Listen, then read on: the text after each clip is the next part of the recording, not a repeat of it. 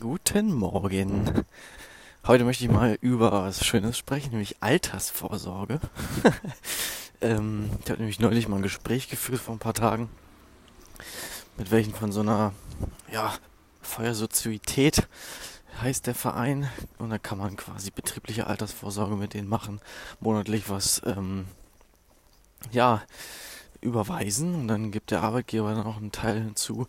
Und dann kann man quasi von seinem Brutto ähm, naja, für die, fürs Alter quasi vorsorgen und bezahlt weniger Steuern drauf. Ich habe mir das mal alles erklären lassen und ähm, vor allem auch mal durchrechnen lassen, was dabei rumkommt. Ähm, ein paar Sachen, die mir aufgefallen sind.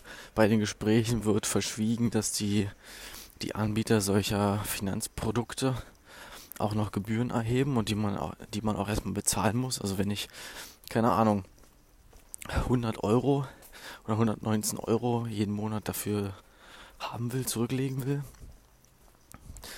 dann, ähm, ja, wie soll ich sagen, bezahlt man erstmal schöne Gebühren und es ist nicht ganz klar für mich gerade, okay, wie viel 1000 Euro sind das denn eigentlich? Es kommt nicht letztendlich bei mir raus. Und da bin ich einfach ähm, ja ein bisschen vorsichtiger geworden und würde mir auch vorher die ganzen Verträge angucken, die ganzen, ja, das sogenannte Kleingedruckte, was genau dann da passiert, unter welchen Umständen man das Geld kriegt, wie viel. Denn da sind immer noch ein paar Variablen drin, die sich verändern können, dann kann das einen riesen Impact haben. Also ich bin da vorsichtig geworden mit gleich unterschreiben und hört sich alles super an, weil die erzählen, oder das sind ja auch Verkäufer, und die werden dir nicht in den Gesprächen gleich sagen, okay, pass auf, das und das und das und das sind die Haken, da musst du drauf achten. Ähm, sondern dass er immer, ja, hier ist es wichtig und guck mal, wenn du es nicht machst, dann wird dein Leben scheiße und du kriegst übelst, wenig Kohle.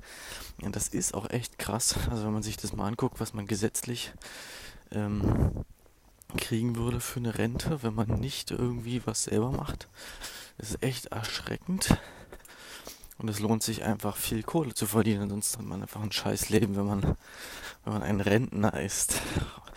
Und ich gucke mir auch die Alternativen an mit einem mit einem ETF-Sparplan, wenn ich da mal gucke, wenn ich das prozentual irgendwie über, keine Ahnung, über diese 41 Jahre zum Beispiel anlege, was daraus kommt. Und mein erster Eindruck von den Zahlen, die ich jetzt ja, ausgerechnet habe, macht das für mich, glaube ich, mehr Sinn, wenn ich das selber anlege. Aber mal gucken. Da kann ich nochmal später drauf eingehen. Dann erstmal noch einen schönen Tag und bis dann.